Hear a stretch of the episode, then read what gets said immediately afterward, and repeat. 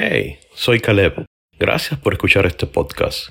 Quiero compartir contigo mis experiencias y reflexiones en la vida, basadas en la fe, teniendo como referencia la sabiduría divina contenida en las Sagradas Escrituras y los dichos de los sabios antiguos. Quédate, abre tu mente y corazón y escucha lo que Dios tiene para ti. Llegó la hora de una taza de fe.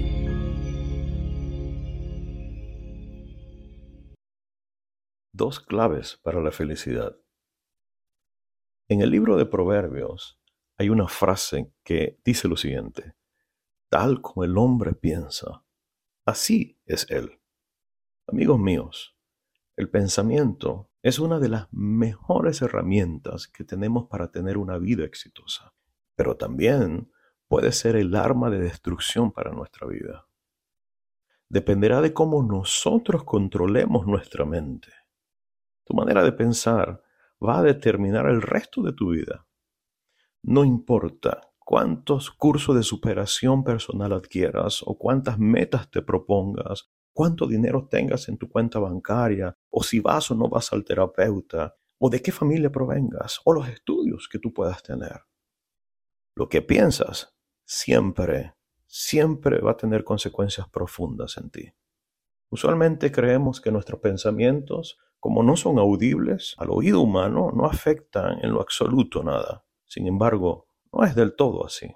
Hoy nosotros sabemos que lo que pensamos promueve estados mentales que activan emociones que inciden directamente en los sentimientos. Cuando tus sentimientos se alteran, afectan para bien o para mal tu cuerpo.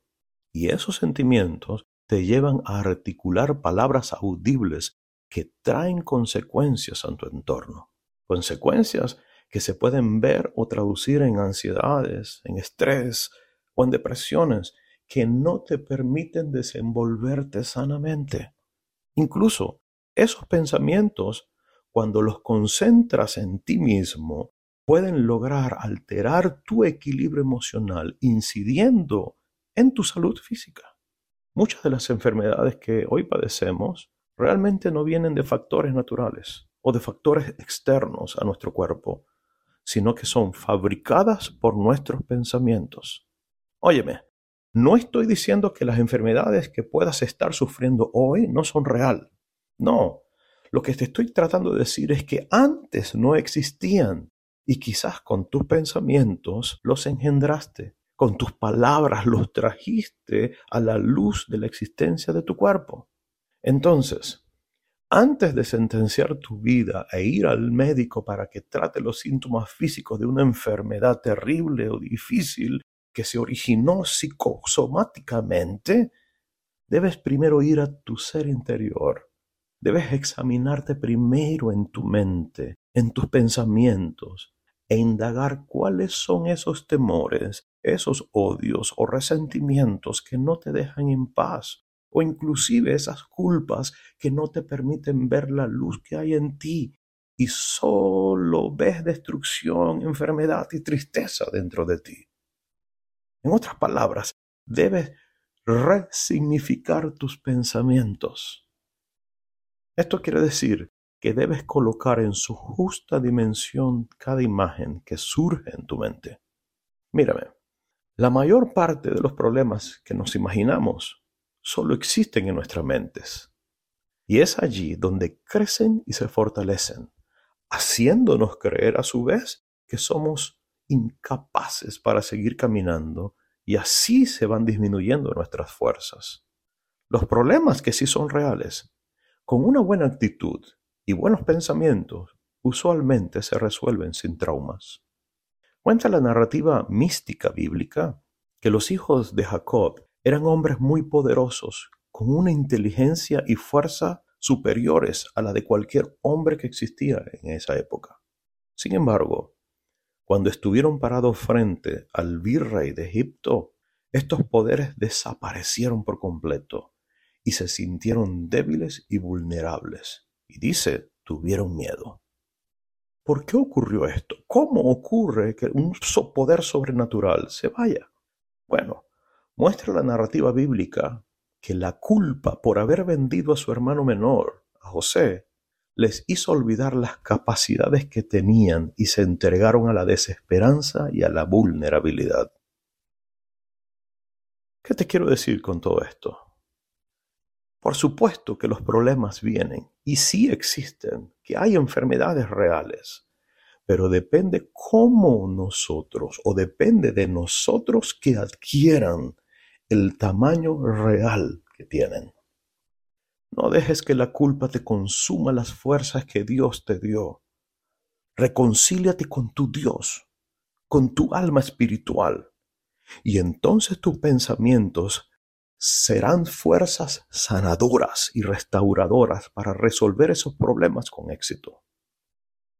No dejes que el miedo infundado permee en tu mente y veas sombras que te quieren consumir. Solo enciende la luz y desaparecerán.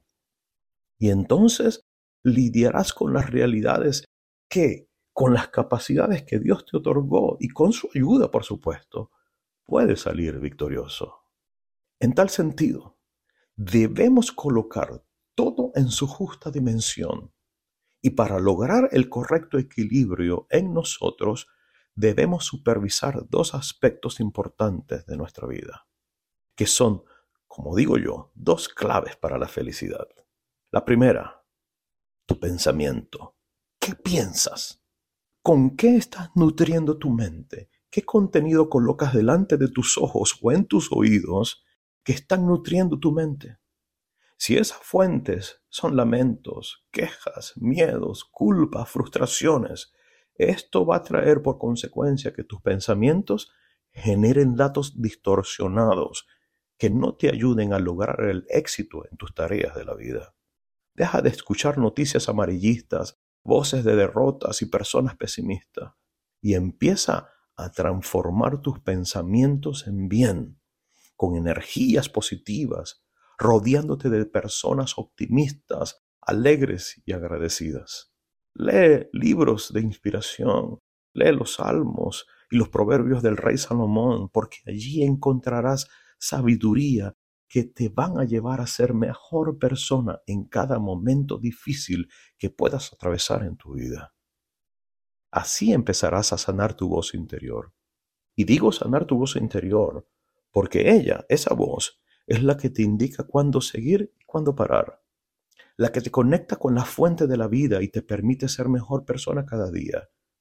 Por lo tanto, si tengo una salud interior correcta, entonces la guía que recibiré de mi voz interior será pura. Cuando logras controlar y en consecuencia sembrar pensamientos de bondad, de alegría, de optimismo en tu ser, entonces logras transformar y tener fuerza para la segunda clave hacia la felicidad. Créeme, así como los pensamientos tienen incidencia directamente en tu entorno, este aspecto, esta segunda clave, tiene también un poder inmenso sobre ti, para bien o para mal. Pero de esta clave vamos a hablar en el próximo episodio, que no te lo puedes perder. Invita a tus amigos, a tus familiares, a ser parte de este movimiento de luz y esperanza y llenemos de fe a la humanidad. Por ahora, quiero que te concentres en tus pensamientos. Dice el sabio, ante todo, guarda tu corazón es decir, tus pensamientos más profundos, porque de Él viene la vida. De hecho, te obsequio el Proverbio 4. Léelo con atención, porque en él hay una clave para la felicidad y la salud. ¿Quieres ser feliz y estar satisfecho con tu vida? Piensa bien, llena tu mente de buenos pensamientos, sonríe en cada instante, porque Dios Dios siempre está contigo. Entonces, así harás prosperar tu camino. Todo te saldrá bien. Confía en Dios, sonríe, aliméntate, alimenta bien tu mente y levántate y camina con éxito.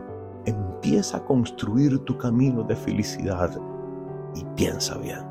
Nos vemos la próxima semana. Nos vemos con alegría. Kalima.